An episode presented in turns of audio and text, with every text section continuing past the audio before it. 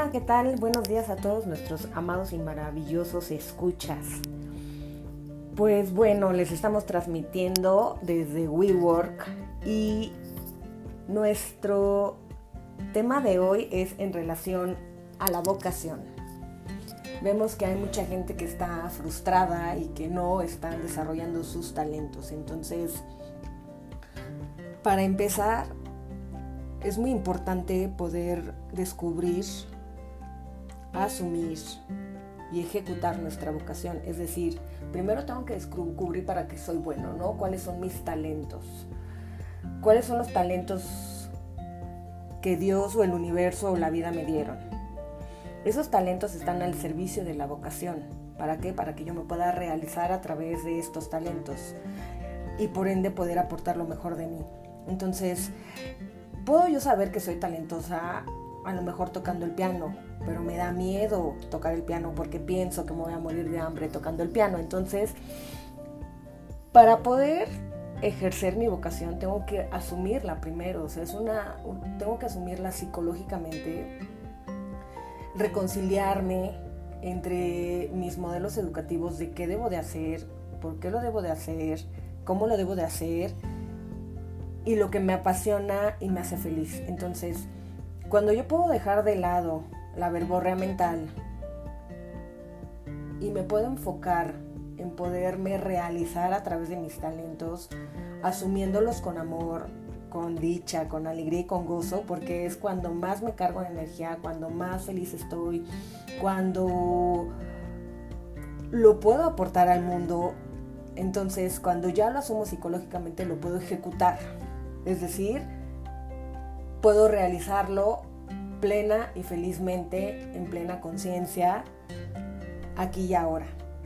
Porque también no se trata de realizar acciones en la mecanicidad de tengo que trabajar y tengo que hacer, sino realizarme a través de mis acciones. Y la pregunta es, ¿me estoy realizando a través de mis acciones aquí y ahora en lo que estoy haciendo? ¿Eso me llena y me apasiona? Entonces, es muy importante que tú puedas ubicar tus talentos. Por lo regular, nosotros desarrollamos únicamente una parte del cerebro, que es la parte analítica y racional, porque es pues, el modelo educativo que, con el que contamos, y muy pocos desarrollamos la otra parte, que es la parte artística, sensitiva, sensorial, donde yo puedo contactar con mi alma y puedo crear. Todos tenemos esta parte creadora.